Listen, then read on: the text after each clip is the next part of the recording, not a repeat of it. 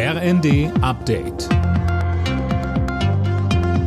Stündlich neu. Auf den Punkt informiert. Ich bin Dirk Jostes. Guten Tag. Der nächste Warnstreik der Lokführergewerkschaft GDL legt den Zugverkehr in Deutschland weitgehend lahm. Der Streik läuft noch bis heute Abend. Die Deutsche Bahn versucht etwa jeden fünften Fernzug aufs Gleis zu bringen. Die Bahn kritisiert den Streik. Sprecher Achim Staus sagte. Unsere Mitarbeiterinnen und Mitarbeiter sind zum einen noch damit beschäftigt, den Zugverkehr nach den schweren Auswirkungen des Winterwetters in Süddeutschland wieder in Gang zu bringen.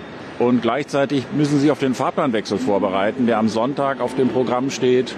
Und das ist immer ein sensibler Moment. In einer solchen Situation zu streiken, ist unkollegial. Auch die AfD in Sachsen gilt jetzt als gesichert rechtsextrem. Das hat der Verfassungsschutz mitgeteilt.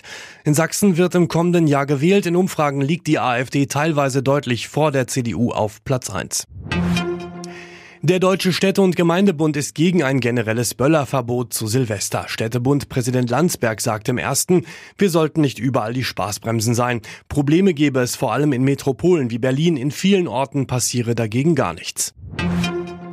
Ex-Fußballnationaltorwart Jens Lehmann muss sich nach einem mutmaßlichen Kettensägen-Ausraster heute vor Gericht verantworten. Vor anderthalb Jahren soll er damit die Garage seines Nachbarn schwer beschädigt haben, Tim Britztrup.